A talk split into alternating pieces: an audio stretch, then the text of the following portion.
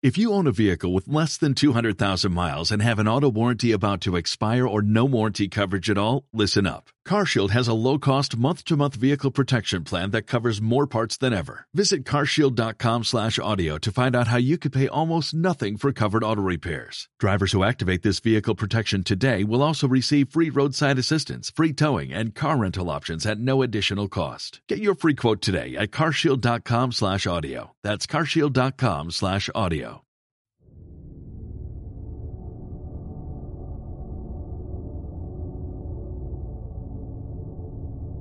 Abra su mente.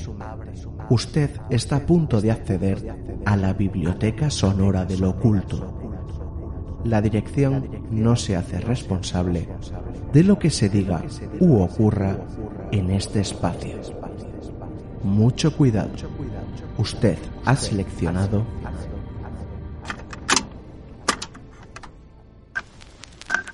Cantabria Oculta con Juan Ramón Cayón, Antonio Gutiérrez Rivas y Alberto Martínez Beivide.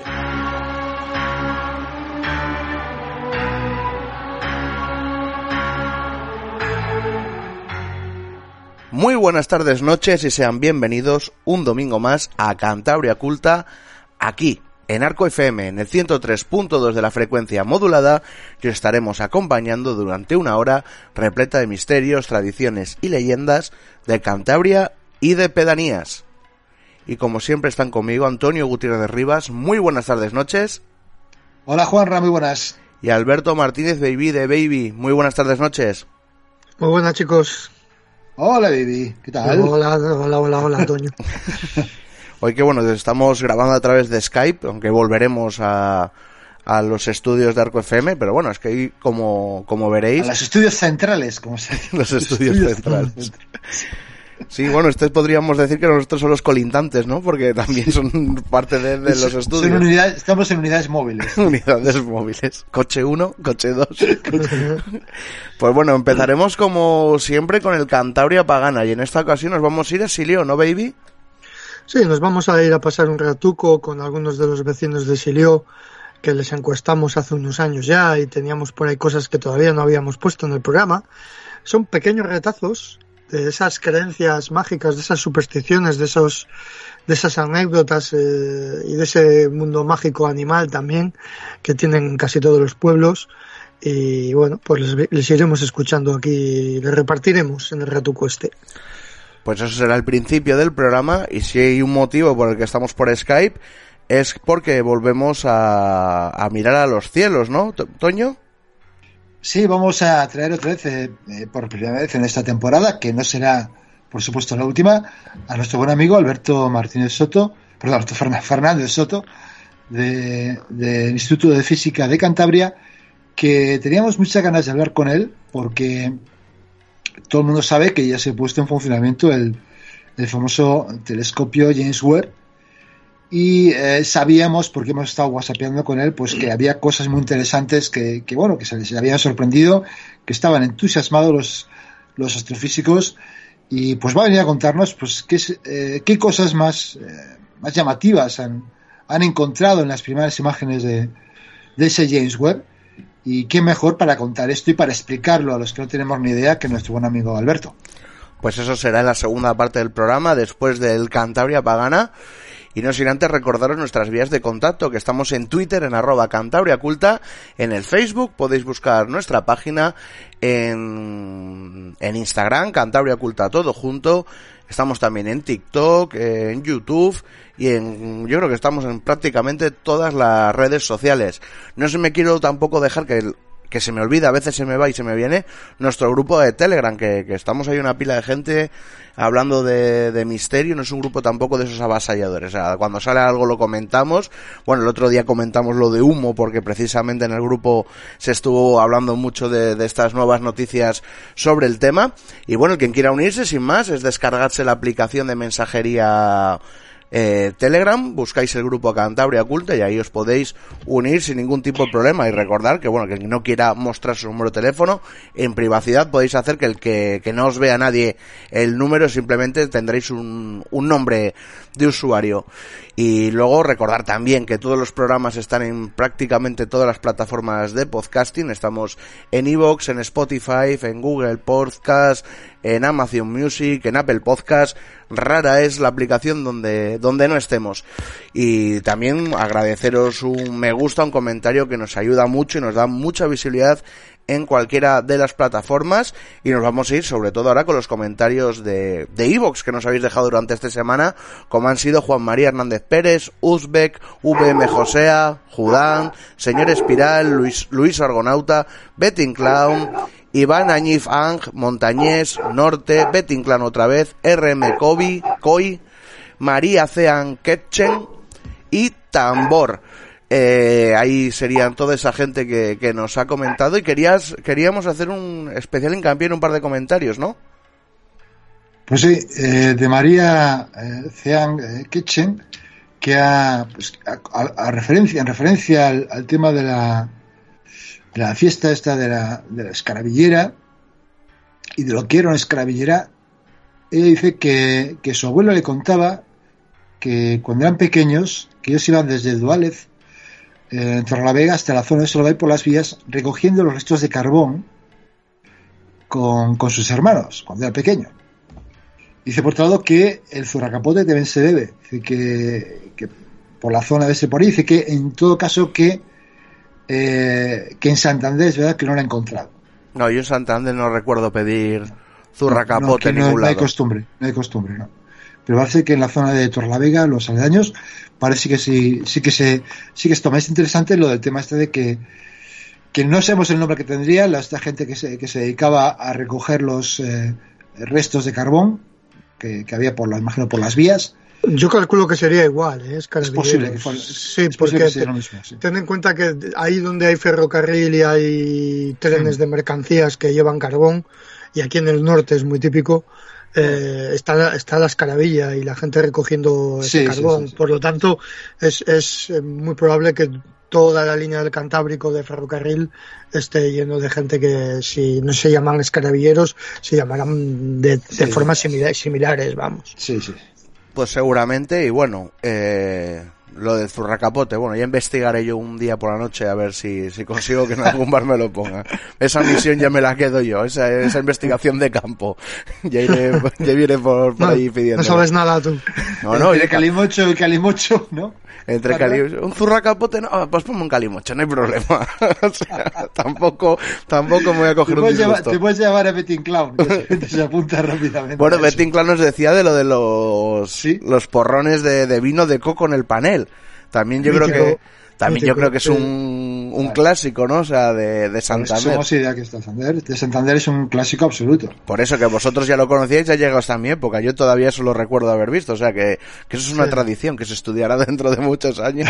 Seguramente. Cómo no hemos mutado después de tomar eso. sí. Pues bueno, ahora sí que sí, yo creo que vamos a hacer un punto y aparte y vamos a empezar con ese Cantabria Pagana.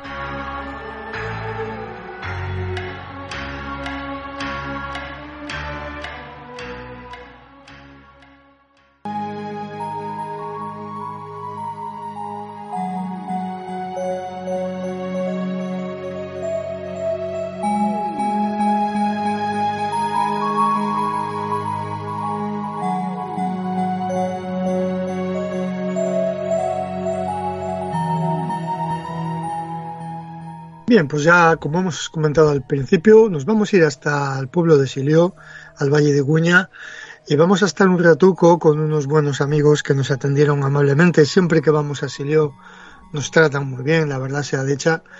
Eh, todo el mundo sabe que es un pueblo de grandes tradiciones, un pueblo unido, donde se ve la fuerza que tiene el, pueblo para a la hora de hacer las cosas juntos. Eh, famoso mundialmente por el tema de la vijanera, eh, pero pero también van a despuntar con otras cuestiones. Es un pueblo muy activo, ¿no? Sobre todo porque hay una cantidad de gente joven ahora que está a tope haciendo cosas, ¿no?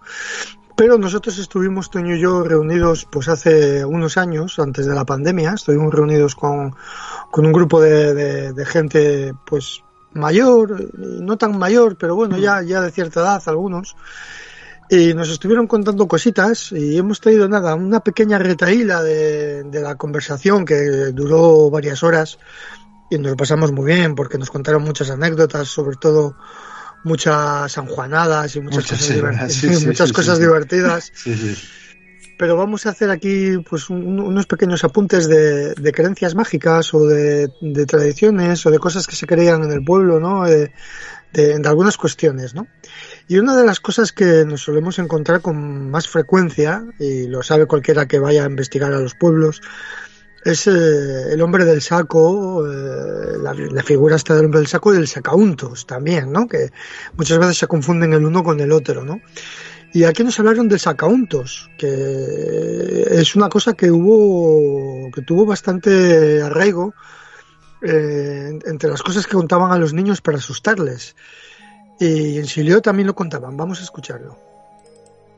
Porque yo de- de- de chaval tenía una finca que tenía que pasar las vacas, era un crío, y de ir la escuela, pues iba a llevar las vacas al prado.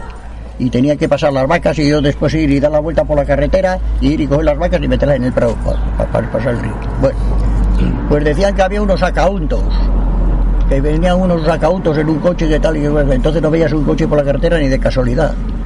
Pues yo cogí, pasé las vacas, me fui por la carretera, metí las vacas al prado, salí para ir a la escuela y al salir un coche que estaba parado allí en la carretera ahí arriba, un coche allí parado, amarillo. Me cago en el sacautos, cogí el 2, crucé el río, me llevó el río y, y me tuve que agarrar allí a unos verdales para salir. ¿Qué te hacía? Si te cogía, ¿qué te hacía? Pues el sacauntos que te mataba y te cogía y te sacaba. Sacautos decía que te sacaban los, que te, que te llevaban y te sacaban los untos, no sé qué. Bueno, pues nada, basado en, en una serie de personajes siniestros que alguna vez existieron de verdad, que se dedicaban a, sacarle la grasa y la sangre a los niños, pues se extendió por toda España el, el mito del sacauntos. Eh, y no es de extrañar que esté vinculado también a los coches, porque era muy raro ver en los pueblos coches y cuando se acercaba un coche les, eh, para, para que los niños no tuviesen ningún percance con el coche también les, les juntaban el sacauntos con el coche para que tuviesen cierto reparo sabes para que no les atropellase el coche pues que el sacauntos iba dentro también no y aparte también de no solo por eso sino por la desconfianza cada vez que venía un coche de un extraño al pueblo que no sabían quién era pues igual era el sacauntos vete a saber Es que, es que además, fíjate eh, hasta qué punto os tenía bien metido en la cabeza el, el miedo de que podía Sí. provocar el sacauntos, que se arriesgó a meterse en el río, se lo llevó el río, claro o sea, se lo llevó el río, o sea, que se tuvo que agarrar, como dice él, a un bardal, es decir, a, unos, a unas ramas que había por ahí. Eh, que creo que le podía haber pasado algo grave, que, que dependiendo, de cómo, dependiendo de cómo fuera el río de, de Sí. crecido, pues sí, que se puede haber metido en un lío de verdad. Y, y eso, ¿no? yo creo que lo he comentado una vez, que yo también de pequeño, como he vivido en un pueblo también, de- hasta los 13 años, 13 años viví en un pueblo, a mí de muy pequeño también decía que tuviera cuidado con los coches que se acercaban, que nunca me subiera en un coche que se acercaba a la, a la acera y me decía tal, no sé qué. A mí también me, lo- me lo advertían, o sea, y, y- Ujú. ¿será que estoy convirtiendo ya en informante, baby? ya tenemos Yo una edad que ya yo creo que ya empezamos ya a ser informantes. Yo me, yo, pues, yo cuando sea informante, cuando tenga edad para ser informante, me voy a inventar todo, ¿eh? Que lo sepa la gente. O sea, me voy a inventar unas trolas que las voy a colar, que vamos. Eso. Eh, bueno, pues eh, si sois habituales de Cantabria Oculta y, y de la sección Cantabria Pagana, ya habéis escuchado más testimonios sobre el sacauntos, no solo este, y algunos bastante divertidos, ¿no? Pues también nos hablaron del hombre del saco, vamos a escucharlo. venía el hombre del, del saco y claro, decía que, que llegaba a ti y decía, ya solo me quedan dos orejas para llenar el saco. Te echaba mano a las orejas y haber querido volar.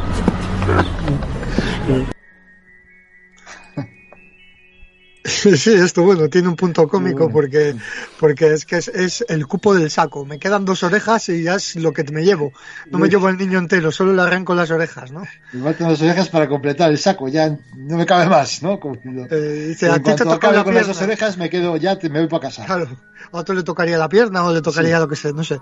Pero bueno, es, está curioso, ¿no? El, eh, es algo simpático lo del el relato del hombre del saco, ¿no? Y ahora vamos a cambiar un poco de tercio porque nos vamos a, a una de las fiestas paganas más importantes que hay en, la península, sobre todo en la zona, en las zonas, bueno, en toda la, sobre todo en las franjas norte, ¿no? Es donde más arraigo tiene, que son los antruidos, que son todas estas mascaradas, bueno, no, o no mascaradas, dependiendo de la zona. En algunos sitios sí que, sí que se disfrazaban, en otros no, simplemente portaban los campanos, en algunos sitios se les ponían al cuello, otros les cogían de la mano y iban por todas las casas haciendo ruido, ¿no? Con los campanos, más o menos en fechas entre febrero y marzo. Eh, y esto es lo que llamaban el antruido, ¿no? Eh, y en Silio, pues también lo hacían, ¿no? Con sus características. Este es el audio más largo que vamos a escuchar y aquí nos describen un poco cómo hacían el antruido. El antruido, pues era una fiesta que se hacía después de salir de la escuela, salíamos a las tres y media, a las cuatro, un poco primero, y nos poníamos un campano al cuello. ¿Pero en qué fecha? Vamos a empezar por la fecha. El gratuito. ¿Pero qué, qué fecha es del calendario? Me parece que es febrero, siempre en martes. Que no sé qué día es. Hay un refrán que dice que aunque te mates y más te mates, Antruido no sale de martes. Víspera de miércoles de ceniza. De ceniza, exactamente. Ya. Víspera de ceniza, exactamente. Buen apunte, buen apunte. Bueno, entonces te cogías y te ponías un, cam- un campano al cuello y te salías a correr por todo el pueblo. Pero nosotros que éramos mayores, subíamos por, por esos pasos arriba a un pueblo que se llama Pando, de arriba y por ahí, y bajábamos por la confitería, los que éramos mayores, claro. Pero que íbamos igual 25 o 30, que era un de la hostia, pegando campanazos. Los que eran grandes llevaban un de grande, los más pequeños se quedaban por aquí, pero los que eran grandes marchaban por allá vueltas por allá arriba, que yo creo que no lo hacían en ninguna parte. Sí, era como un desafío. Pero en- Yo me recuerdo de, de yo ser pequeño y de los mayores, era como un desafío. Los, por ejemplo, de Santa Marina salían allí al cotero, donde está la Casa Verde ahora, tocaban mucho los campanos y le respondían los del Guera, por ejemplo, desde otro lado. Y en ese cotero se salían los de Pando. Era como un desafío a ver quién tocaba los campanos más fuerte, quién aguantaba más tocándolos. Y quién- o sea, como imponerse un poco al pueblo vecino, tipo como lo de la raya de la Vijanera.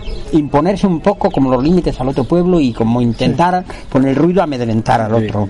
¿Qué franja de edades eran? Desde el Es- más pequeño al más grande, que Por ejemplo, los, que, los pequeños se quedaban por aquí, pero los que tenemos ya entre 12, 13, 14 años íbamos por ahí arriba. Esos seréis los mayores que salían. Sí, 14 más o menos. Luego en Pando, que también salían ahí a nosotros, con piedras y la hostia.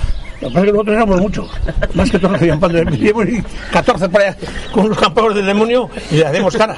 Pero nos tiraban con piedras y ahí en Pando, sí, hombre, salía aquellos, tiraban con. Joder, Y no unos, morriados de la hostia. Yo no sé cómo se va todo el mundo con los morrillos. Unos morriados, sí que ahí todo el mundo tiene. eh, Entonces la defensa más grande que tienes es una piedra.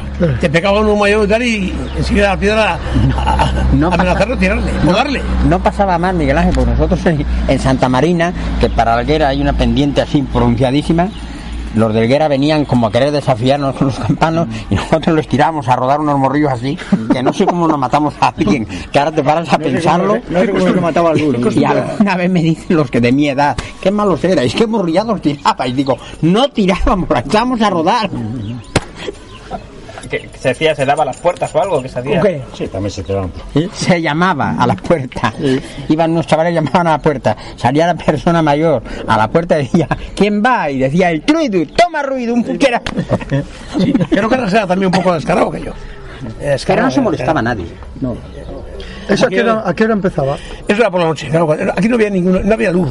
En ninguna parte del pueblo no había luz. Pero ya por la tarde se tocaban los campanos. Pero eso, le- lo de los campanos no se empezaba a las cuatro y media así. ¿A las Hasta que 4 de la tarde? Sí, hasta que se hacía de noche.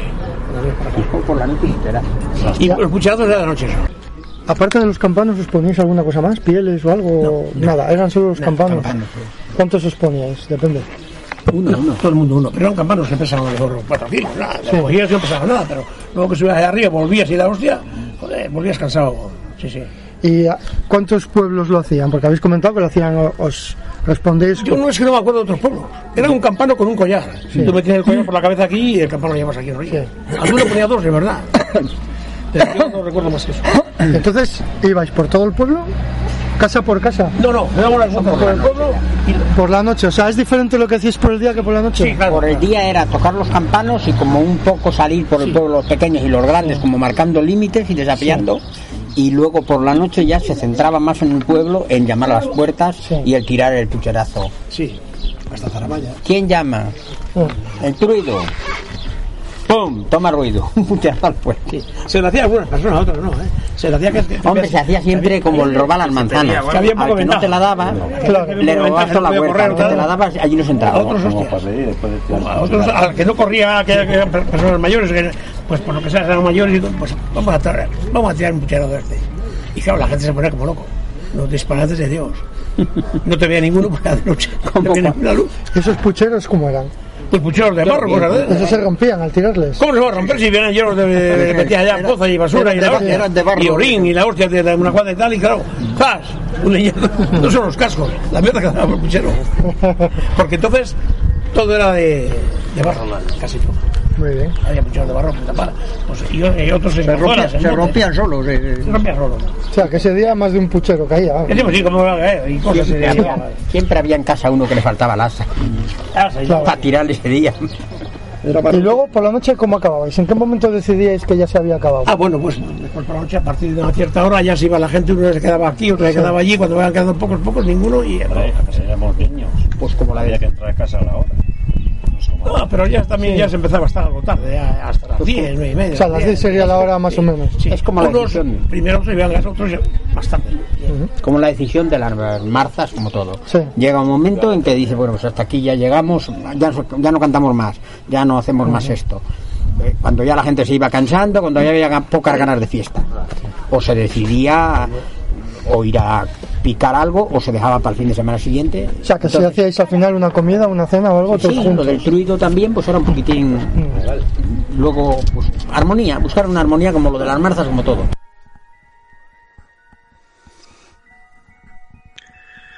Bueno, el truido, el truido, como le llaman ellos al antruido, el truido.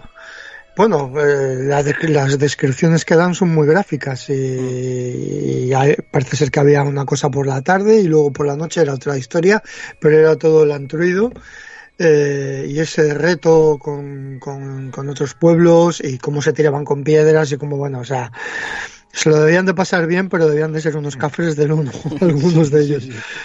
Y, y no, pero ellos lo cuentan y se descojonan, ¿eh? O sea, Sí, para sí, ellos se ha tenido que ser una, se lo pasaban bien. Como dice uno de ellos, era, que era convivencia, ¿no? Que era... Sí, sí, sí, sí, sí. sí. Y, y nada, sabemos que hay otros lugares de Cantabria, en el Antruido, que sí, sí se, se tiznan la cara de, con, con, con, con el carbón, con las brasas, eh, vamos, con lo negro de- del carbón, eh, que se hacen chalecos con hojas o con, o con las panojas o con tal, en la zona de los tojos o por ahí también lo hacían. Eh, pero no en todos los sitios se disfrazan o se tal, pero el campano es fundamental. Y en el caso de ir eh, por las puertas a tirar la olla, también. Y eso también lo hemos recuperado en, Caguérnega y en otros sitios, y en Líbana y en más sitios. En Campó también lo hacían. O sea, en muchos sitios lo del Antruido, lo de tirar a las puertas las ollas y romperlas, estampanarlas. Eh, Antruido ahí estaba ese ruido, pues eso es muy típico de, Cantabria, ¿no? Y me parece, pues eso, tradiciones que se han ido perdiendo, que ya prácticamente en ningún sitio las, han- las hay. Aunque sé que en Silio han recuperado el truido, ¿eh? Con los chavales. Bueno, pues ahora vamos a seguir eh, con más creencias eh, de- dentro del mundo animal. Pues eh, una cosa que es muy recurrente en nuestro programa, que es el- la, la creencia en el tema de las culebras mamadoras. Vamos a escucharlo. Yo sí, se oía aquello, pero las culebras todavía iban a la leche. Lo que pasa que hoy ya, ya no hay vacas y no hay. O sea, la leche iban. Y a la leche quemada sobre todo. Mucho más. Dice A la que- quemada. Y dice que a las vacas siempre, que yo siempre oía a la gente mayor metió el lambrero de toda aquella gente, que incluso ellos a veces en, en los- en el monte habían visto alguna culebra chupar, mamar a una vaca, y dice que las vacas que les gustaba, porque dice que era un, un mamar muy suave, o sea, que, que les gustaba la vaca, que se paraba. Sí, eso es cierto. Sobre todo si la leche los resquemas, lo cueces y lo resquemas y lo tiras en un sitio determinado de culebras, la culebra sale a ello. Sale a ello. Eso sí que es verdad. Las culebras salen. No nos decían ellos, es cierto. Le echas resquemado tú, sabes, una culebra que sale todos los días a cantar por allí o por acá. Porque las hay, que viven en un sitio y las oyes cantar allí. Y una culebra de guitarra. Si le pones leche resquemada, sale, sale a ello. Sí, sí. En el monte es fácil porque la vaca se echa y claro, se echa la vaca y va la culebra y César era una vez pequeño, y le teníamos en el Prado y estaba en el Capazón, tendría dos meses así. Pues nació en junio, pues sería julio, por Santiago, permitemos la hierba. Y, y, al lado de él ya una, andábamos a cuidado de él, ¿no? Y al lado de él una culebra. Vino una cuñada mía, se fue a mirar el crío y una culebra ya, pero bueno, bueno, como a, a punto de meterse a capazo con él. Y vendría, me imagino que vendría, él no tomaba leche, que él no mamó vendría al biberón, le daría lo del biberón, sí. el crío algún reflujo, lo que sea, y mira si había prado para correr y la culebra ya el día del crío estaba. Mira que nos lo encontramos una y otra no. vez, una y otra vez. Sí. Es una cosa que, que desde luego es para hacer eh, estudio exhaustivo de, de, esta creencia tan increíblemente arraigada, dada por cierta, ¿no? que lo ven, ellos lo ven, sí, sí ellos sí, lo ven. ¿Cómo el, el vas a decir que no? Que es mentira, es que, es que lo ven. Lo ven, y bueno, que, gente... la, que, la, que leche atrae a las serpientes, eso, eso, es una evidencia. Ya que mamen y eso tal, es un poco más dudoso, pero como hay tanta gente que lo ha visto, pues yo ya no sé qué pensar, ¿no? Bueno, pues eh, al hilo de las culebras hay otra anécdota que nos cuentan así breve con una serpiente. Aquí la única que contó algo de la culebra fue Elsa. Se fue a ensayar a la mies y, subió corriendo con un azar, chillando toda la mies arriba y paró en casa la madre de este y le dijo, ¿pero qué te pasa, Elsa? Hija, Elsa, qué sofocación, subes y te subes que acabas de bajar hace un momento. Y dijo, ¡ay, Claudia, que he visto una culebra! Dice, ¿qué digo una culebra? La madre de todas las culebras era así. Decían aquí las viejas, eres más malo que las culebras. No decían culebras, no culebras. Culebras. O sea, eres más malo que las culebras. Eres más malo que las culebras. La madre de todas las culebras. Eso sería un, sería un, cu un culebre, vamos. Culiebre, culiebre. Culebre, un culebre. Está sí, curioso, ¿no? La culebra. Eh, va, va, vamos a recuperar un audio que se me ha pasado a mí antes en el listado porque estoy sin gafas y no veo, no veo un carajo.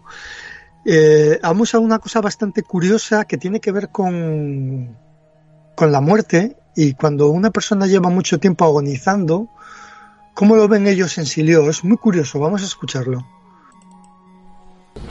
Yo me acuerdo a veces es de cuando había alguna, alguna gente así con una enfermedad y que tardaba mucho en morir y tal, y decía, es que tiene que pagar porque me pasó esto con fulano, pasó esto con mengano, y es un alma en pena, y claro, ese sufrimiento se alargaba, se alargaba, y decía, es que Dios no la quiere llevar porque tiene que pagar, que es un alma en pena, eso sí. Alguien que se estaba muriendo. Alguien que estaba muriendo y, y lo estaba, pues entonces no había paliativo ni había nada, estaba con, con ese sufrimiento y esa agonía continuada, continuada en el tiempo, meses, meses, y, y siempre la otra gente está, dice, es que le pasó con fulano, con su madre esto, con lo otro, dice, es que lo tiene que pagar, es una en pena. Eso sí, antes de morir. Antes de morir, o sea, es, esa agonía era como que sí, había sí, que pagar algo que había hecho mal. Y hasta que no lo pagase no se moría. Hasta que no le pagase que no le ven a llevar Dios. Aquí lo realmente curioso es que el alma en pena es un vivo, no un muerto. La, eh, la, muerte como, como liberación, ¿no? Como premio casi, ¿no? Exactamente, es muy curioso, curioso es, es un, un, testimonio único que hemos encontrado respecto a todo el tema de las almas en pena, que las almas en pena en, en vida, o sea, vida. que tienen que pagar con su sufrimiento. Está, están pagando y están ya en un purgatorio, purgatorio está en la tierra todavía, están pagando ya. Mm. Y en vez de pagarlo en, en, el purgatorio, pues lo pagan en tierra. Una cosa, en la vida, con, vida. Con, con ese alargar de, de, ese penar de esa de la agonía larga, ¿no? Ese es el, el, el, pago, ¿no? El sufrimiento que llevan y son considerados también almas en pena, ¿no? Curioso, curioso, curioso. Eh, bueno, eh, otro elemento totémico de nuestra cultura es el lobo y como no, nos contaron cosas de lobos. Yo cuando era pequeño también me contaban que subiendo por por el rancho, de, de Helguera allí a Santa Marina, que subía Manoluco y subía un lobo detrás de él, que cada vez el lobo se acercaba más. Se paraba Manoluco y se paraba a mirarle, y cada vez se acercaba más. Y llegando ya allí, a donde el prado nuestro, el Pro Lancha, que ya es una llana arriba, y ya están las casas como a 300 metros, el lobo se le iba acercando, se iba acercando, y tuvo que tirarle la chaqueta, dejarle allí la chaqueta y echar a correr a casa y que llegó a casa, que era la casa de María Luz ahora,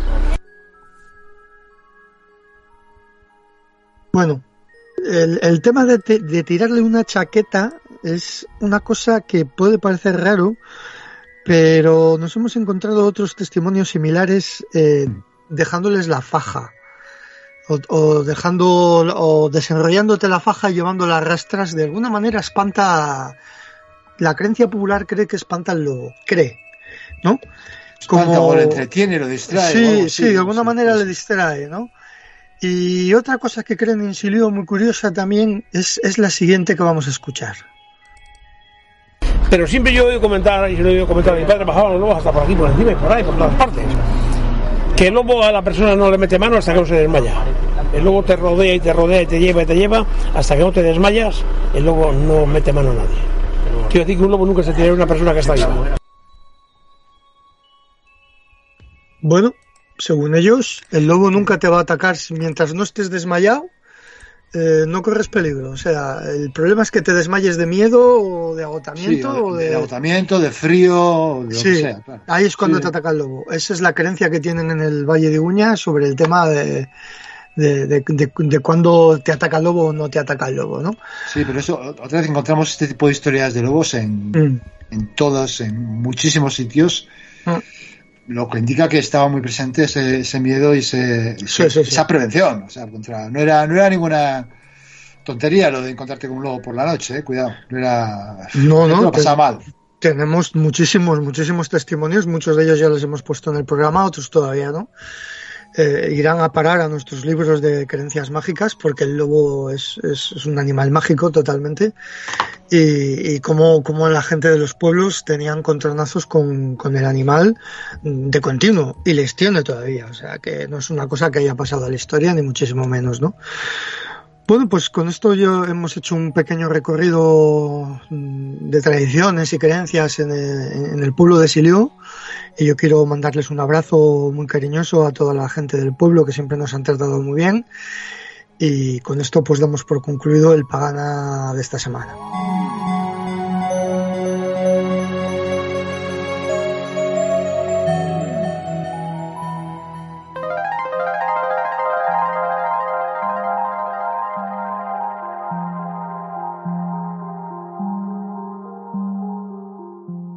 Estamos ya con nuestro buen amigo Alberto eh, Fernández Soto de- del Instituto de Física de Cantabria, que un año más eh, acepta estar con este grupo de pequeños chiflados, pero chiflados también por la, astro- por la astronomía y por la astrofísica. Y Alberto, muy bien, bienvenido, encantado de estar aquí, bienvenido a la octava temporada de Cantabria Oculta. Pues muchas gracias, un placer, ya lo sabéis. Nos Ya- ha, fal- ya lo sabemos. nos ha faltado la típica foto, ¿no? De, de futbolista con, la, con, la- con el logo y poniendo 2022, ¿sabes? Es verdad. Y, y claro, eh, hablar de ahora mismo de astronomía y de astrofísica es hablar de, de la gran estrella, nunca mejor dicho, estrella, de- del firmamento astrofísico astronómico que es el telescopio Ja- James Webb, del que tú ya nos hablaste al final de la temporada pasada, anticipando un poco eh, lo que podía llegar a ser. Incluso los primeros resultados, creo que hablamos de ellos, los primeros Ujú. y sorprendentes resultados, ¿verdad, Alberto? Pero ya digamos que tenemos ya un cierto recorrido de lo que ha podido ir produciendo este telescopio y cómo estás tú y cómo estáis vuestro, vuestro gremio. Pues sí, pues bueno, la, la verdad es que resumiéndolo todo muy mucho en un par de cosas, estamos todos excitadísimos. Está, eh, lo mejor que se puede decir es que está funcionando incluso bastante mejor de lo que se pensaba. Entonces, bueno, pues el- todos los instrumentos que se han probado hasta ahora, todos funcionan bien, todos han dado, vamos, el, tipo de señal que debían dar incluso mejor. Estas cosas siempre se hace con, bueno, como, cuando haces cualquier cosa, ¿no? Un, un objetivo mínimo que tiene que cumplir el aparato y un objetivo, digamos, deseable. Entonces, en, en todos los casos ha llegado el objetivo deseable, no solo el mínimo obligatorio. Entonces, bueno, pues eh, la gente está contentísima. Eh, como sabéis, el telescopio es un telescopio que básicamente está dedicado a, astronomía en el rango infrarrojo del espectro. El infrarrojo es pues más rojo que lo que nuestros ojos pueden llegar a ver en el límite, digamos, y es un rango que en la parte inicial, digamos, la parte menos roja del infrarrojo, eh, sí que, bueno, pues habíamos hecho ya, se conocen cosas y había cosas ya más o menos conocidas y tratadas, pero hay un rango todavía más largo, hacia longitudes de onda un poquito más largas, que de verdad prácticamente no teníamos nada. Teníamos un par de instrumentos que habían volado al espacio y que habían sacado algunas imágenes en muy, muy, muy baja resolución nada de espectroscopía. La espectroscopía es lo que te permite hacer cálculos mucho más detallados y mucho más finos de las propiedades de los objetos. Y luego aparte también tiene una parte de cámara visible, no mucho, pero sí que tiene un poquito de, de en común, digamos, con lo que podemos ver con los ojos, con lo que sí que tiene el telescopio espacial Hubble, por ejemplo. Uh -huh. Y también, o sea, supera con mucho las, to, todo lo que teníamos hasta ahora. En resolución, en profundidad, en, en cualquier criterio que quieras ponerle, pues está funcionando de, de cine. Y eh, ha habido varios, pues, ha habido varios comentarios, e incluso en medios de comunicación generalistas, de los primeros resultados, eh, en algunos casos sorprendentes, ¿no? Sí. Del espacio sí. profundo. Exacto. El, eso ha sido, yo creo que lo, lo más sexy, lo que las, los primeros días que salieron los primeros datos, os recuerdo que la, las, las primeras imágenes y primeros datos que se liberaron fue lo que se llamaba la como diríamos, la, la, la, la, suelta de datos temprana o algo así, que básicamente es esos seis meses que ellos estuvieron haciendo ensayos y probando las cámaras, probando todos los instrumentos. Eh, claro, también hicieron imágenes científicas para comprobar el, el, tipo de datos que se podían obtener. Y eso es lo que se liberó en aquella famosa primera rueda de prensa, uh -huh. que al final hicieron aquella chapucilla de que salió una noche antes Biden salió para enseñar una foto, que no quedó muy claro por qué querían enseñar aquella foto, porque tampoco dijeron nada muy especial. Y al día siguiente sí que ya sacaron los datos ya todo, a, a lo grande y con una explicación más detallada y mucho más, mucho más completo. Entonces, esos datos, muchos de ellos se dedicaron a imágenes muy profundas. Como ya hemos discutido alguna vez, en astronomía, si haces una imagen muy profunda, lo que te permite es ver objetos muy lejanos. Son muy débiles, entonces cuesta mucho verlos. Entonces tienes que hacer esas imágenes con, exposiciones largas. Y además, en este caso, mmm, lo, lo, lo, más importante es una observación larga y con el color lo más rojo posible, porque los objetos muy lejanos también son muy rojos. Es el motivo por el que este telescopio pues, nos está revolucionando, porque hasta ahora aunque el telescopio espacial Hubble quisiera ir muy profundo, muy profundo, llegaba un momento en el que tropezaba, porque básicamente toda la luz de los objetos se iba hacia ese rango infrarrojo que el Hubble apenas ve. Pues eso en, en, la unidad que nosotros utilizamos como, como distancia, que es el, el redshift, que ahora, ahora traduzco un poco qué significa en números, en, en, edades y cosas de esas, pero redshift, por ejemplo, 5 o 6 ya es muy lejano. Pero cuando llegas a redshift del orden de 8, el Hubble se termina porque básicamente cualquier objeto que esté más allá de esa distancia ya solo lo podemos ver en el infrarrojo. Entonces ahí se acabó. Bueno, pues la idea era, no, no, pero con el, con el James Webb podremos ver y caracterizar objetos a Z, a Redshift 8, a Redshift 10, a Redshift 12. Bueno, pues en la primera imagen que sacaron ya empezaron a hablar de que había objetos hasta Redshift 16. O sea, Redshift mucho... 16 ya, ya, ya te metes en donde estás poniendo en problemas los modelos que tenemos hoy en día de cómo se formaron las cosas. La Z16 ya dices. Eh, de hecho, esto desemboca en otro problema de los que, los que hablaremos también un ratito, que es cuando empiezas a no creértelo porque a ver si vamos a estar haciéndolo mal. Porque es tan, tan exageradamente lejos y haberlo visto tan pronto que es casi increíble. Entonces, bueno, os decía que hablaría un poquito de qué quiere decir eso. Ah. Para que os hagáis una idea, en esta escala que estoy hablando, el, el redshift, el corrimiento al rojo, uno aproximadamente es la mitad de la edad del universo. O sea, la mitad de la del universo está de 1 para abajo y la otra mitad está de 1 para arriba. Cuando te vas a 5, estás dejando ya como el 90% de la historia del universo a este lado, hacia, hacia nuestro lado. Y a 5 se pararía del otro lado. Pues entonces cuando te vas ya a 8, 10, 12, estás hablando ya de los primeros poquitos por ciento de la historia del universo. El primer 5%, quizás el primer 4% de ese orden. Claro, en términos de, si queréis, como años, avanzas poquito. Pero claro, dices, hombre, si ya llegaste hasta el 95, ¿qué te cuesta llegar al 96? Pero claro, pensad que es mirándolo desde el otro extremo. O sea, estás claro, acercándote claro. ya mucho, mucho al origen y no es lo mismo estar a 400 que estar a 300 o a 200. Ya estás empezando a rascar el donde realmente la historia de formación de cosas en el universo empiezas a decir, aquí hay algo que ya estamos viendo el principio del todo. A mí hay un, hay un ejemplo aquí que me gusta cuando, cuando doy charlas de estas cosas de origen del universo y tal, que es pensar en la, la evolución de, un, pues, de cualquier ser vivo, por ejemplo, de un ser humano.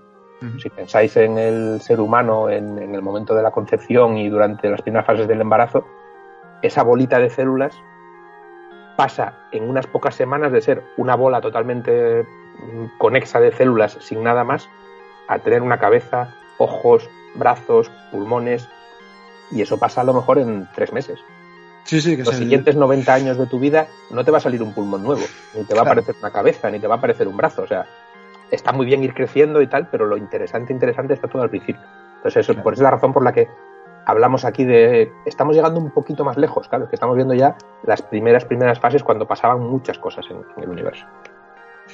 Y supongo que antes de los resultados del, de, de James Webb ya teníais, porque has contado aquí, una idea más o menos de cómo se habían desarrollando las cosas, cómo habían, digamos, se han venido formando las galaxias. Exacto. Lo que pasa es que eso, indefectiblemente, cada vez que sí. tenemos un, un, shock de estos, nos damos una bofetada y nos damos cuenta de que estamos equivocados. Eso es, es lo bueno. O sea, cosas, la, por eso. Porque te das cuenta de que tenía yo mis teorías preciosas y muchas veces te equivocas. O sea, lo que está pasando ahora con. Ras, con, ras a romper el papel. Exactamente, ¿no? lo rompes y empiezas otra vez. Cuando yo estaba haciendo la tesis y tuvimos las primeras imágenes del Hubble Deep Field, el famosísimo Hubble Field, año 96, eh, hablábamos de que a Z igual a 2, 2,5 eran las primeras galaxias, porque mucho más allá no podía haber nada porque no podía haber nada. Y en el Hubble Deep Field de repente vimos galaxias a Z 5, 6. O sea, fue como, claro. mmm, aquí hay que cambiar cosas. Ahora estábamos hablando de que la primera formación de galaxias, pues hombre, Z10, ya te digo, 10 por ahí, mmm, en, sería una cosa razonable. En millones de años, ¿cuánto, cuánto es? Eso, pues, jo, es que, es, es que hay un momento que ya nos da todo igual. Claro. Pero Z10 yo calculo que debe ser como el 95% de la historia del universo. Es decir, el universo en aquel momento tenía el 5% de la edad que tiene. Claro. La luz ha pasado casi más tiempo, 20 veces más tiempo viajando desde entonces hasta aquí que el tiempo que tuvo aquel objeto para, para formarse. ¿Eso os ha sorprendido mucho? Es decir, eh, sí. ¿por o sea, qué? ¿Pero por qué has sorprendido tanto? ¿Por qué eh, pensabais que todo te, que tenía que haber ido mucho más, más lento? Sí, es, pero esa es la tendencia que tenemos. Yo creo que eso es un poco que somos todos conservadores de alguna manera en, también en esto. Eh, la, la, idea siempre es que las cosas cuesta trabajo hacerlas. Eh, la formación estelar tiene que avanzar despacio, la formación de los objetos grandes, pues a partir de objetos más pequeños que se van ligando, pues lleva un tiempo. Pero luego de repente encuentras que, pues que no, que hay, hay, hay agujeros negros enormes que estaban formados ya muy al principio del universo. Ahí parece ser, estamos viéndolas con el James Webb, que hay galaxias tampoco muy grandes, pero razonablemente grandes, que estaban en su sitio ya muy al principio. Y de hecho, uno de los primeros resultados que se sacó, en, pero nada, en un plazo de dos o tres semanas desde que estuvieron las imágenes disponibles, básicamente se hizo un catálogo de la imagen más profunda y se encontró que había, a ver, tampoco muchísimas, pero del orden de una docena de galaxias a distancias muy grandes. Donde muy grandes quiere decir, pues lo que os decía, más, más de Z810, que es lo, más grande que conocíamos hasta ahora. Pero claro, el problema es que de esas, algunas estaban a Z del orden de 15-16. Y con los modelos actuales que tenemos de formación de galaxias, de hecho, eso fue un paper que se publicó pocos días después. Alguien echó las cuentas bien y dijo: Mira, está perfecto que hayáis visto esta galaxia, está perfecto que estéis convencidos de que está Redshift 15, que quiere decir cuando el universo estaba en, en bolas completamente. Sí. Pero es que si echas cuentas con los modelos de formación estelar que tenemos hoy en día y de cómo se forman las cosas, es que simplemente no cabe. O sea, así de claro, no cabe. No, no, no ha habido tiempo para que se formen suficientes estrellas en ese trozo de universo como para que haya una galaxia así de brillante. No, no está, no, no, o sea, no puede punto, ser. no puede. Claro, pero te encuentras, no puede ser. Entonces, ¿y qué está mal? Ahí está, y esa es una claro. discusión que está ahora mismo eh, muy interesante, porque hay bastante gente, y no, no, voy a descartar que puedan tener razón, que lo que está diciendo es que quizás los modelos con los que estamos, una de dos, o el modelo de este señor que dice no puede ser, está mal, y básicamente claro. le dices que sabrás tú lo que se puede hacer y lo que no, esa es una salida perfectamente válida, y de hecho muchas veces ocurre, pero también puede ser que los modelos con los que estamos interpretando las observaciones que han funcionado muy bien durante muchos años, eh, vale, no nos precipitemos. Este tipo de datos, este tipo concreto de galaxias a los que nos estamos aplicando, son completamente nuevos. A lo mejor requieren modelos distintos. Entonces, las observaciones están bien, pero igual hay que afinar más los modelos que tenemos nosotros para interpretarlos. Sea, digamos como si fuera la, la, regla con la que estamos midiendo, a lo mejor iba muy bien para medir lo que medíamos hasta ahora, pero no para esto. Entonces, quizás no estén a Z15, quizás estén a Z12 o 12 claro. y medio, y entonces sí que encajarían. Y ahí viene, y ahí viene, eso está relacionado con lo que se ha dicho de que quizá el Yes Web es demasiado decir, preciso, sí, sí. potente como para los exacto lo que dicho, los modelos con los que trabajáis para interpretar todos esos datos, ¿no? Eso es. Yo tuve, tuve una conversación con, con, el colega Chema Diego, que ya os hablé algún día de él, el, el, que trabaja también en Lizca, en Santander, hmm, que hmm. es el de las estrellas más lejanas del universo, Erendil y Erendil, sí, sí, sí, sí. Y precisamente él, como sabe que a mí me gustan estas cosas de objetos muy lejanos, modelos de absorción galáctica y bla, bla, bla, me vino en una reunión que estuvimos en, Canarias a principios de septiembre, una reunión de la Sociedad Española de Astronomía, y me comentó que, que a ver qué pasa, que, que, hay gente que está diciendo que todos estos modelos, o sea, básicamente no funcionan porque una de dos, o el telescopio es demasiado bueno, en el sentido de que es demasiado preciso, necesitamos más precisión en los modelos para poder realmente sacar todo el jugo a lo que nos están diciendo los datos, e incluso cabe la posibilidad, que esto ya no sería culpa nuestra, entre comillas, de que la primera calibración que se hizo con los datos no sea tan precisa como para poder sacarle todo lo que le estamos sacando. Vale. Es decir, vale. donde estamos diciendo que a lo mejor en un filtro mides 100 más menos 1, pues igual resulta que son 100 más menos 2. Ya. Y ese, esa pequeña diferencia de, de, valor que puede haber en alguna de las imágenes puede cambiar un poco las interpretaciones. Pues realmente estamos en un momento muy interesante porque está un poco convergiendo todo. O sea, las, claro. las primeras imágenes ciertamente son increíbles, son, son preciosas, son muy buenas, eh, yo creo que no cabe duda o sea, de que estamos viendo cosas que no habíamos visto nunca hasta ahora, un nivel de precisión y un nivel de, de distancia a la que se puede llegar a ver, que eso era esperable porque es, es un rango nuevo, que, que, sin lugar a dudas eso se va a confirmar también, pero los detalles finos yo creo que vamos a tener que trabajar todos una temporadina más en calibrar el telescopio, entender bien los modelos que estamos usando y combinarlo todo para, para poder sacarle realmente todo, todo el jugo. Pero ya os digo, ¿eh? yo estoy hablando de galaxias lejanas porque es lo que a mí me pone más así sí. tal, pero la gente que hace planetas también están contentísimos, lo poco que se ha visto hasta ahora de planetas es muy bueno. Eh, habréis visto incluso a lo mejor imágenes de, pues si no recuerdo mal, fue de, de Urano. Sí, de, sí, sí, planetas sí, del sistema solar. Sí, sí, sí, eh, en el rojo que se veían los anillos maravillosamente. Bueno, eh, de todo. O sea, realmente la capacidad del telescopio es inmensa. Iba a decir que imagino que se estará esperando una segunda tanda de datos para compararlos, ¿no? O sea, tendréis que comparar Ahora, lo primero con lo segundo para ver si realmente era tan fino o no. Ahora, si te digo la verdad, creo que no, en el sentido de que ya no, no va a haber una liberación de datos como esta que hubo así general para todos, sino que ahora ya se funciona como, pues, como un observatorio normal. O sea, básicamente ahora la gente que ha tenido mmm, tiempo concedido con el telescopio, pues poco a poco va recibiendo sus observaciones y va trabajando en ellas y ya está. Entonces poco a poco iremos recibiendo más resultados, pero ya no así en plan, aquí tenéis todo esto para que lo veáis, sino ya cada grupo irá anunciando sus descubrimientos, publicándolos, cuando sean muy chulos, evidentemente harán notas de prensa y demás y los veremos, pero ya, digamos, al tran tran, ya iremos viéndolos todos poco a poco. Eh, hemos hablado de que uno de los principales, una de las cosas que más ha llamado, ha llamado la atención a gente como, como tú, que te dedicas al estudio de lo más lejano, de lo más alejado, en el espacio y en el tiempo, además, es esta formación sorpresiva de galaxias donde, en teoría, los modelos decían que no tienen que estar, ¿no? No uh -huh. tienen que estar.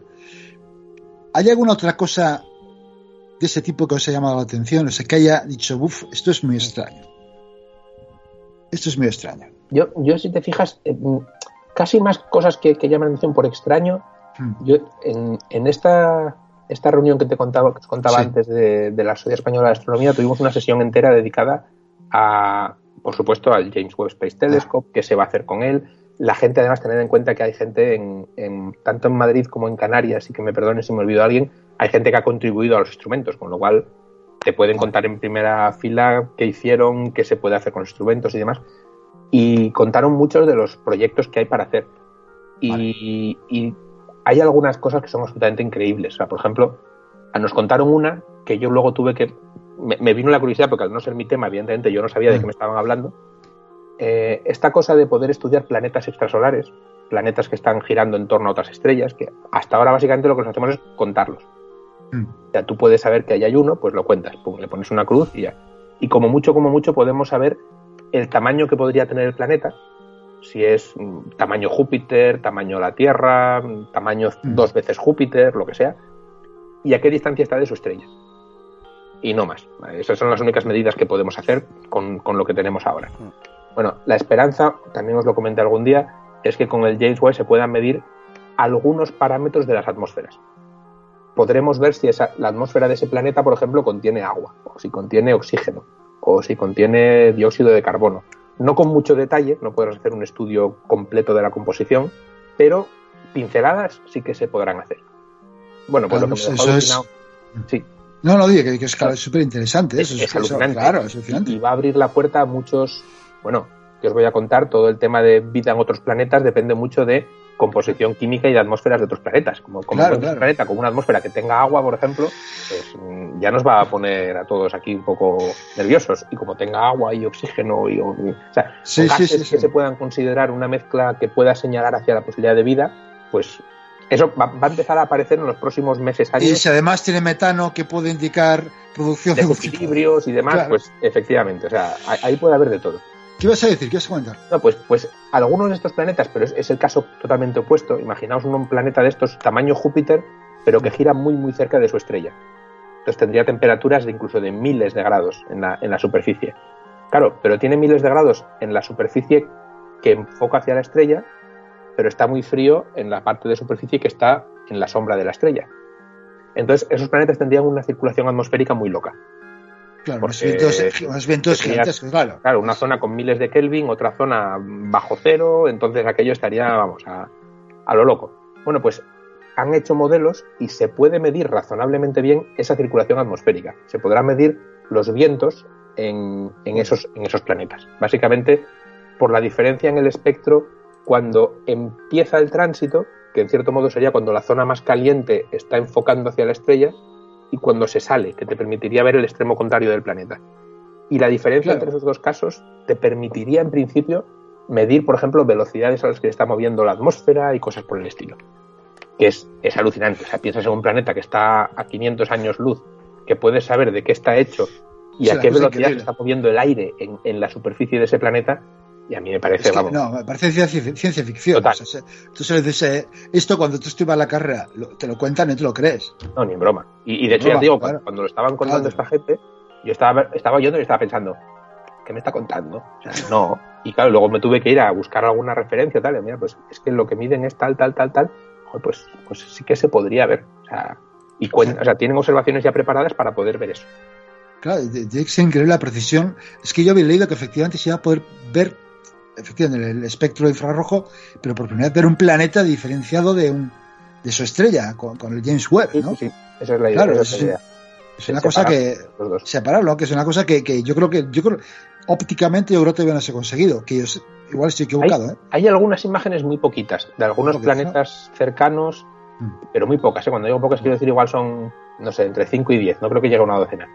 Eh, y, son eso, básicamente hay técnicas que te permiten, entre comillas, restar la imagen de la estrella.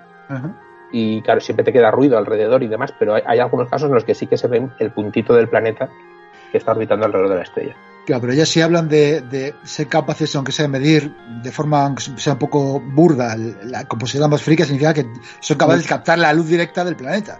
Exacto, captar la luz del planeta o, o conseguir distinguir cuando el planeta pasa por delante de la estrella, cómo absorbe más unas o sea, no ya simplemente que la intensidad de luz baja, porque para pasa el planeta por delante, pues tapa un poquito de estrella, sino que baja un poquito más en el azul o en el rojo o en el verde y entonces puedes distinguir la composición química gracias a eso. Porque lo que ves básicamente es no solo que falta un poco de luz, sino el color de la luz que falta. Eso es la, finura que, te permitirían estos métodos. Y ya te digo, es, increíble. Yo, eh, bueno, una cosa que no he comentado, pero que la voy a comentar ahora, claro, en, en aquellos datos iniciales que se presentaron, eh, lo que a la gente más le llamó la atención, por supuesto, fue pues eso, las imágenes muy profundas, las imágenes preciosas de la nebulosa de Carina también, todo muy bonito. Pero claro, luego está eh, lo que no son imágenes, que son espectros, que es este, cuando básicamente eh, descompones la luz, como cuando pasa por un prisma y ves el arco iris. Sí. Y ya comentamos alguna vez también que eso te permite pues, medir cosas como composiciones químicas, porque hay colores que de repente tienes mucha más intensidad de luz que la que deberías o mucha menos, y eso se debe a que hay átomos ahí que están absorbiendo o emitiendo en unos colores muy, muy, muy concretos. Entonces eso te, lo permite ver. Eso en el visible lo hacemos, vamos, como Pedro por su casa, ningún problema, desde hace ya 30 años con telescopios grandes y se ven cosas maravillosas y puedes medir abundancias de oxígeno, de hierro, de carbono, de lo que quieras. Bueno, pues enseñaron uno de los espectros y era un espectro de una de estas galaxias que está Resif supuestamente, pero vamos, en este caso supuestamente no, perfectamente confirmado, del orden de 8. Del orden de 8 es una locura que hasta, hasta ese día habíamos como mucho dicho, mira, ahí hay una, ya está. Esa, esa de ahí, ese punto rojo que ves ahí, está Resif 8. Bueno, pues de repente teníamos un espectro de una galaxia Resif 8 y enseñaban el espectro en, en, la nota de prensa. Y yo me acuerdo de estar viendo el espectro y estar pensando, pues no tiene nada de raro. Sea, es, mira, pues es que la línea de oxígeno, la línea de carbono, o sea, normales como las que, como las que veo yo todos los días. Y de repente te salta el flash y dices, Resif 8. O sea, claro. ¿de qué estás hablando? O sea, si yo esto lo estaba viendo en objetos que están aquí al lado de casa. O sea, hasta antes de ayer lo veíamos, eso, en, en objetos cercanísimos. El, el ejemplo que, que, que, comentaba yo, esto, el, el, tema es que no estamos viendo algo nuevo, estamos viendo lo mismo que podemos ver cerca, pero, pero eso también, claro. De... Claro, eso, eso es lo, lo, lo, sorprendente, ¿no?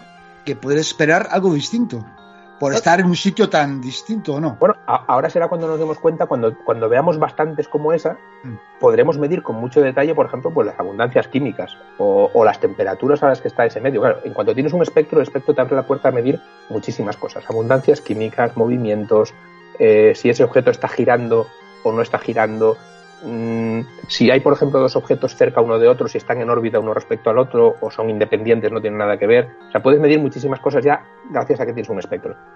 Y entonces ahora empezaremos a poder hacer eso con bichos que están, pues lo dicho, a Z7, 8, 10, que es una cosa que es, bueno, si, si ya me parece magia hacer eso con galaxias que están a, a, un millón de años luz o a 10 millones de años luz o a mil millones de años luz, pues en la esquina contraria del universo, pues imaginaos, es, es o sea, no, nos abre el taller que hemos ido desarrollando durante los últimos 30 años para poder hacer física y química en el universo que ahora ya, claro, ahora llamamos local al, a, al universo, claro.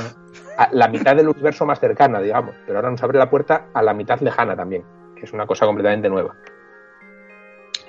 Una cosa que igual no, no sé si sabes tú, porque leí que había sido alcanzado por un meteorito. Eh, sí, un micrometeorito. Micrometeorito. La, a, algo que se pueda, algo de, chape pintura, o... A ver, chape pintura, por desgracia, no podemos. no, hay, no hay chape pintura, el, no, el taller pilla muy a desmano y no, sí. no, por eso, se, la o sea, se ha, seguro ni nada. nada. ¿Y se ha, se ha, visto afectado algo? A ver, esta, eso era una cosa prevista. Ya. En el sentido de que, la, a ver, la, la, el hecho de que hay micrometeoritos en el espacio está previsto, está calculado, estaban más o menos se sabía la frecuencia con la que podían ocurrir y este que ha, este que ha pasado, digamos que es de los que se podía esperar que hubiera. Pongamos que en el margen del primer mes o los primeros tres meses o seis meses va a haber alguno de este tipo. Y bueno, efectivamente lo hubo. Eh, no se sabe cuánto daño ha hecho, pero ciertamente habrá hecho algo de daño en un espejo donde pegó. Eh, y sí que se notó, claro, por eso lo notaron. Si os acordáis, este telescopio lo que tiene son, si no recuerdo mal, 18 espejos hexagonales sí. que tienen que estar perfectamente alineados para formar una única imagen. Sí. Pues uno de ellos se desalineó. Y cuando calcularon, oye, ¿qué le ha pasado a esto que se ha desalineado tan cantidad tal? Ah, pues esto va a ser precisamente un impacto de un micrometeorito. Vale. Entonces han hecho la, la, corrección, bien, no pasa nada, se, se, corrigió. Y sí que, bueno, se supone que la señal de ese espejo ahora estará marginalmente dañada por el, por el impacto. Pero bueno, es poquita cosa. Y se supone que a lo largo de los muchos años que, que debería funcionar, pues va a pasar más veces, ¿no? claro. golpes de estos y se irá rayando entre comillas y irá perdiendo poco a poco sensibilidad pero bueno eso entra dentro del proceso de envejecer que, que ya lo conocemos todos es lo que hay. sí Muy bien, pues eh, yo no sé cómo vamos de tiempo, Juanra. Yo no sé si vamos bien. Eh, a partir de tú eh, has comentado antes a, fuera de micrófono que en principio no vas a trabajar directamente con Linux Web. Eh, eh, pereza y bueno, a ver, iba a decir, por una parte es, mm, es que es muy difícil conseguir que te, o sea, hay una competencia altísima para, para conseguir tiempo en el web, pero es verdad que hay datos públicos que, que son para todo el mundo, o sea que Claro. cualquiera Sí, puede ir entrar trabajando y, con ellos. por ejemplo, esos datos primeros, yo sí que me los bajé nada más que los abrieron la- al día siguiente de la rueda de prensa para verlos, para, para disfrutar viéndolos. Entonces, eh, en ese sentido, es fácil trabajar con ellos. Lo que pasa que tenemos tantos fregados todos que de verdad, ahora mismo no, pero bueno, eh, te- te- es tentador, eso sí que es verdad. Pues Alberto, yo no sé si vosotros tenéis alguna pregunta, Juanra. Baby, que se ha, incorpor- se ha incorporado, a- se ha reincorporado. Hemos perdido la señal de, de nuestro buen amigo Baby. Yo es que como no, no sé ni Claro, de qué habéis hablado, claro, pues, bueno, hemos hablado de, de las sorpresas que nos ha traído el, el telescopio James Webb, sí. Webb, y, y que, bueno, y eso que, claro, que ha sido una auténtica revolución. O sea, al, al fin y al cabo es una revolución, ¿no? Para, Sí, sí, sí, es, es eso, es, es abrir una ventana que, que antes estaba cerrada y de repente se abre y dices, ¿qué hay aquí? Algunas cosas son las que esperas y otras te pillan desprevenido. Seguro que va a haber muchas más que nos pillen desprevenidos, vamos, no, no os quepa ninguna duda. Pues yo creo que eh, agradecerte como siempre esta intervención que siempre nos, nos ilustra, porque claro, que te lo cuenten de forma más sencilla es mucho mejor a, a leerlo, que muchas veces también, pues, no, a- tú nos aclaras las cosas tal como son, que también hay titulares de periódicos que son a veces sensacionalistas, son Y muy confusos a veces, claro, sí, sí, eso. Entonces, bueno, pues te lo agradecemos, Alberto, y, y que contamos contigo para seguir esta temporada Ya y sabéis. contándonos historias de estas, ¿vale? Muy Un bien. abrazo. Muchas gracias abrazo. a vosotros, hasta luego.